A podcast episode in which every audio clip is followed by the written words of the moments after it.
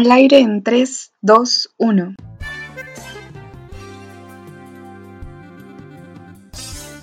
Una ayudadita para este pobre tesista. Un espacio para compartir ideas y consejos para hacer tu tesis sin morir en el intento. Hola chicos y chicas, bienvenidos a un nuevo episodio de Una ayudita para este pobre tesista, un espacio dedicado a hablar sobre uno de los temas más temidos por todos los estudiantes, la tesis. Me presento, yo soy Valeria Lucero y en este episodio hablaremos sobre un algoritmo basado en una colonia de hormigas, para lo cual hemos invitado a Oscar Guarnizo. Él es graduado de la segunda generación de la Universidad de Tech y nos contará cómo fue su proceso de elaboración de la tesis. Bienvenido, Oscar. Muy buenas tardes con todos. Muchas gracias por la invitación. Bueno, estoy aquí para hablarles sobre cómo, cómo fueron las partes de mi tesis desde el tema de mi tesis hasta la culminación de la misma y la defensa. Bueno, eso creo que será lo que hablaremos hoy y muchas gracias por la invitación de nuevo. Muchas gracias, Oscar, por acompañarnos en este episodio. Y bueno, vamos a ir empezando. Y la primera pregunta o lo que a todos nos invade es cuando vamos a empezar la tesis es ¿cómo escogiste tu tema de tesis? Primero cuéntanos cuál fue tu tema de tesis y luego nos explicas cómo lo escogiste. Ya, mi tema de tesis es un algoritmo de colonia de hormigas para resolver un problema que se conoce como path planning o planificación de rutas. Entonces, al comienzo yo eh, no tenía un tema claro, la verdad, de qué hacer en mi tesis. Ya había trabajado en algunos temas de investigación, sin embargo quería enfocarme un poco más a lo que es inteligencia artificial. Entonces el primer paso para hacer mi tesis fue recopilar un poco de información referente a algún tema que me interese. Mientras tanto, con ayuda del tutor fui más o menos planteando el tema, después de leer los artículos que les hablo y, y ya tuvimos el tema. Sin embargo, en esta parte me gustaría aclarar que hubieron varios factores que dependieron para que yo elija el tema. Por ejemplo, en ese entonces yo estaba realizando algunas otras actividades extras además de, de la tesis. Entonces yo quería un tema que no me llevara tanto tiempo. Por esa razón quería algo que no fuera tan complicado para implementarlo en código, pero que a su vez sí sea un gran aporte, o sea, un aporte que sea como que al nivel de una tesis, ¿no? Por esa razón no elegí un modelo de inteligencia artificial como los comunes que se encuentran hoy en día, sino más bien me fui un poco más al campo de lo que se conoce como inteligencia de enjambres, donde se encuentra este algoritmo de colonia de hormigas que les hablo. Gracias Oscar por esos tips que nos acabas de dar. Y a mí me surge la pregunta, ¿cómo escogiste tu tutor de tesis? Porque nos comentaste que el tutor es quien te ayudó a escoger el tema, digámoslo así. Entonces creo que es importante saber cómo escogiste tu tutor de tesis. Bueno, yo creo que debes de ver el tema como algo amplio primero, ¿no? Por ejemplo, en mi caso era esto de inteligencia artificial. Luego, por ejemplo, yo quise enfocarme en algún profe que quizás tuviera experiencia en algo de esto más que todo, mi proyecto no era solo inteligencia artificial, sino que también estaba de por medio hacer lo que es una simulación gráfica de mi algoritmo. Entonces, primero, ver a alguien que tuviera experiencia. Eh, luego de eso, quizás basarme en cómo es el profe, por ejemplo, dando una clase si es responsable o cosas así, ¿no? Entonces, por ejemplo, yo en, su momento le pedí al profe Israel Pineda que me ayudara siendo mi tutor de tesis. Entonces, él, eh, de hecho, eran los primeros meses que había llegado, pero me pareció bastante responsable en torno a cómo nos fue dando las clases. Las organizaba bastante bien, la puntualidad era, era un, un punto sumamente fuerte en sus clases y en todo lo que realizaba. Entonces a mí me parecía bueno, o sea, porque yo no quería atrasarme en la tesis, ¿no? Entonces yo quería que me esté revisando, estar constantemente haciendo y, no perderme en eso y no llegar al final y decir que en los últimos meses me voy a pasar haciendo la mayoría, ¿no? Eso, eso, yo diría que por un, lugar, primero ver como que alguien que tenga experiencia en esa temática, aunque sea a rasgos generales, y luego ver un poco, o las cualidades del, del tutor que quieres, ¿no? Porque, por ejemplo, también eh, había escuchado que hay otros tutores que quizás se reúnen un poco menos de tiempo. Entonces, ver, ¿no? ver, ese, ese, enfoque, si quieres un poquito más de presión o si quieres, no sé, hacerlo un poco más relajado. Eso sería mi, por mi parte. listo, Oscar, muchas gracias. Pues bueno, para todos los que nos están escuchando, no recuerden esto, eh, este tip que nos da Oscar, porque, por ejemplo, en mi caso yo soy una de las personas que necesita que la presionen para, para seguir haciendo las cosas porque a veces tiendo a, procrastinar mucho. Entonces, si eres de esas personas, busca a alguien que, que des empujoncito para que puedas continuar. Ahora sí, vamos a, a, seguir con la entrevista y me gustaría que nos expliques un poco cómo, cómo fue tu tesis o de qué se trata, más o menos, porque, bueno, aquí podemos tener gente que nos está escuchando que nos, no, no sabe mucho de, de la planificación de rutas que tú nos comentaste. Entonces, como les había dicho, yo utilicé un algoritmo de inteligencia artificial. Sin embargo, es basado en lo que se llama inteligencia de enjambres. En particular, mi algoritmo se llamaba eh, algoritmo de colonia de hormigas. Lo que hace este algoritmo en sí es que se inspira en el comportamiento de las hormigas en la naturaleza, cuando ellas tienden a buscar eh, algo de comida. Seguramente eh, algunos de nosotros hemos visto alguna vez que dejamos, por ejemplo, algún alimento fuera del lugar, de, la funda o de cualquier cosa, ¿no? Y las hormigas tienden a, hacer como que un camino, ¿no? Un camino en torno a ese alimento y lo van pasando y, y van siguiendo, siguiendo ese camino y regresan una y otra vez. Entonces, ese comportamiento se logra gracias a que las hormigas desprenden una sustancia que se llama fermonas. Entonces las fermonas lo que van haciendo es que guían al resto de hormigas en el camino, ¿no? Y hacen que todas las hormigas tiendan a construir ese caminito. Entonces, el algoritmo que yo utilizo está inspirado en esta idea. Las hormigas en sí no se comunican una con otra, sino más bien se comunican a través de esta sustancia, de este componente que son las fermonas. Entonces, a nivel computacional, estas fermonas eh, son representadas por un, valor, un número. Y lo que se hace es que con este algoritmo se pretende resolver una planificación de rutas, que es prácticamente algo que se vería bastante ligado al problema natural que como lo resuelven las hormigas. Entonces la planificación de rutas prácticamente es cómo moverse de una posición a a una posición B, viendo algunas cuestiones como por ejemplo el transcurrir e, ese camino en el menor tiempo posible o la menor distancia posible o cosas por el estilo. Entonces prácticamente yo le di un caso de uso al algoritmo de colonia de hormigas que es para la planificación de rutas. Sin embargo, este algoritmo puede ser utilizado para muchas aplicaciones más. Y bueno, eso es a breves rasgos lo que hace el algoritmo prácticamente. No sé, eh, si tienes alguna pregunta. Sí, sí, tengo una. Tú habías dicho que tiene diferentes aplicaciones, ¿no es cierto? ¿Cuáles crees que serían las aplicaciones ya después de haber realizado este trabajo de investigación?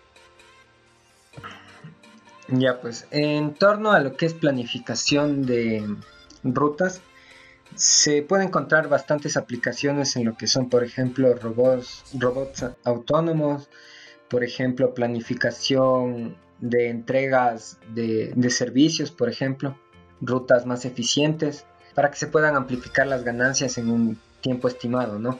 Eso sería como que una aplicación quizás más a la, a la realidad, a un tanto empresarial, por así decirlo, ¿no? Que se podría presentar el, el, algoritmo y presentar como que ciertas colaboraciones o ciertas ayudas en esos campos.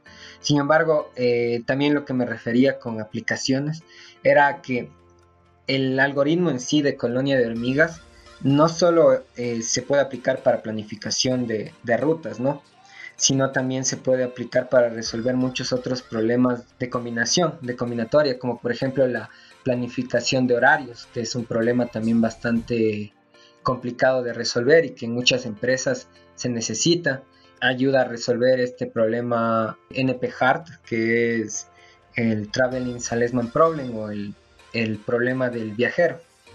Entonces, como pueden ver, estas son algunas de las aplicaciones las que he nombrado, pero en general es un algoritmo que se utiliza para resolver problemas de combinación, donde lo que se busca es tratar de minimizar o maximizar alguna función objetivo. Eso sería prácticamente. Sí, de hecho a eso quería llegar a lo que nos comentaste al final. Prácticamente serían como futuras investigaciones usando este algoritmo, básicamente, ¿no es cierto?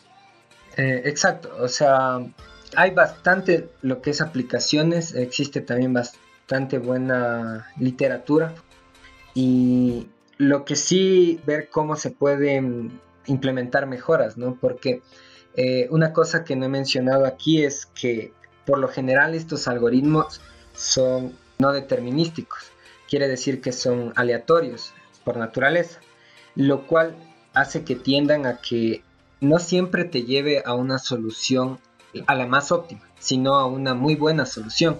En muchos casos esta muy buena solución eh, basta para, para alguna tarea que, que pretendamos realizar. Sin embargo, en algunos otros casos quizás no, quizás necesitemos algo un poquito mejor. Entonces, esa parte es importante, o sea, como que investigarla, ¿no? Como que qué tanto, qué tan cerca de esa solución óptima estamos en algún problema que se nos presente, ¿no? Eh, Listo, Oscar, creo que ya has abordado algunas de mis preguntas con lo que ya respondiste. Lo que sí me gustaría es saber cuál crees que fue el reto más grande en, en cuanto a tu proceso de realizar la tesis. Mm, ya. Esto quizás sea un poco más centrado a lo que es programación, lo que fue quizás eh, un reto en, en, realizar mi algoritmo. A veces en estos algoritmos, eh, por lo general no determinísticos, lo que tú tienes que realizar es un, un ajuste de parámetros, o sea, tienen de por sí unos parámetros con los que se fija el algoritmo. Entonces, muchas veces tratar de encontrar como que la mejor combinación de estos parámetros que te da la mejor solución o una solución bastante esperada es a través de prueba y error. Entonces, este para mí fue un, un punto bastante difícil donde me demoré bastante para ser sincero. Yo, digamos, quizás unos dos semanas, tres semanas, quizás me tardé a lo mucho en realizar el código base pero lo que me tomó full más tiempo, lo que me tomó todo el, casi todo el tiempo de la tesis fue tratar de hallar este conjunto de parámetros, estas soluciones que me lleven a algo más, más óptimo, algo, algo presentable, ¿no? Entonces, eso para mí fue bastante un reto. Y luego también quizás fue un poco de reto tratar de escribir mis resultados preliminares, por ejemplo. Porque durante mi tesis yo al, comienzo, en el primer semestre, junto con mi tutor decidimos tratar de enviar resultados preliminares en un artículo de conferencia. Entonces, en ese punto, eh, como les digo, tratar de ajustar estos parámetros fue algo bien eh, desafiante para mí, pero al final sí se pudo realizar. Eh, no fue totalmente, o sea, todo lo que era la tesis en sí presentada en ese artículo, pero sí se presentó una gran base que sirvió para luego desarrollarla y luego incluso escribir algunas partes de mi tesis. Y eso, lo que fue para mí complicado. Ya, Oscar, muchas gracias. Entonces, no sé qué consejo o qué aprendizaje adquiriste tú para que les, nos puedas compartir a nosotros. Ya, primero, o sea, mi recomendación iría con cuestión de su tiempo, ¿no? Por ejemplo, hay muchas personas que se dedican a otras actividades además de el estudiar las clases y la tesis, ¿no? Y si de por sí no quisieran dejar como que esas actividades, yo trataría de ver un tema que tenga valor para una tesis, pero que no les consuma tanto tiempo, o sea, que, que, puedan llegar a un resultado, que tengan como que la idea de que van a acabarlo, ¿no? En el tiempo estimado y sin problemas. Eso sería una de mis recomendaciones. La segunda, lo que yo les diría es que una tesis no es algo estático, no es algo lineal.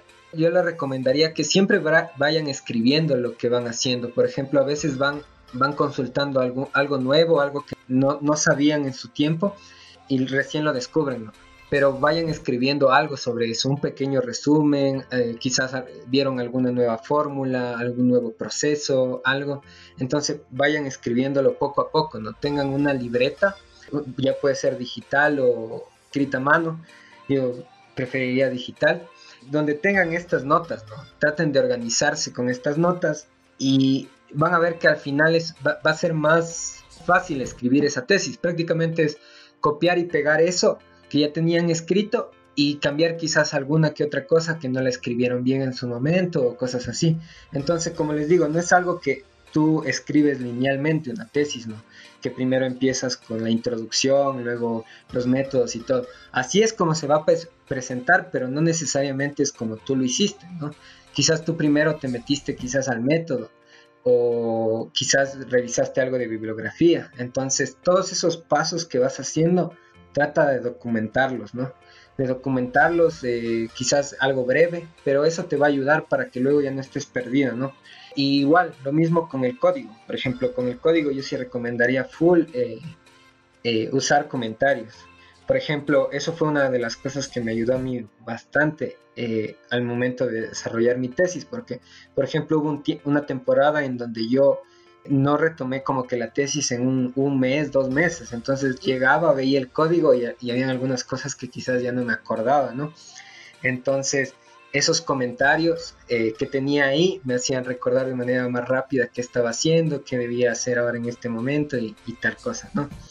Entonces, esas serían mis recomendaciones, que no es algo estático, que vayan escribiendo y poco a poco se va dando la tesis. O sea, poco a poco ya te vas dando cuenta que tienes suficiente información que presentar. Muchas gracias, Oscar. Creo que es todo por, eh, por esta entrevista, por este episodio. Eh, agradecerte por, por haber sido parte del primer invitado en nuestro podcast. Eh, decirles a los chicos y chicas que nos están escuchando que no le tengamos miedo a escribir la tesis porque de una u otra forma eso nos va a ayudar a, surgir como investigadores y que aquí les vamos a brindar eh, tips, consejos para que la puedan escribir de, manera mucho más fácil. Y muchas gracias a ti eh, por la invitación. la verdad estoy muy contento que se realicen estos estos podcasts que ayuden a los estudiantes a guiarse un poco más en la tesis. Yo también quizás en su debido momento necesité un poquito de ayuda, si me hubiera gustado escuchar quizás algo como esto. Y nada, chicos, que sí pueden y ánimos en esas tesis. Eh, gracias. Gracias de nuevo por sintonizar una ayudita para este pobre tesista, traído a ustedes gracias al colectivo Conciencia WY. Quédate atento a la siguiente ayudita.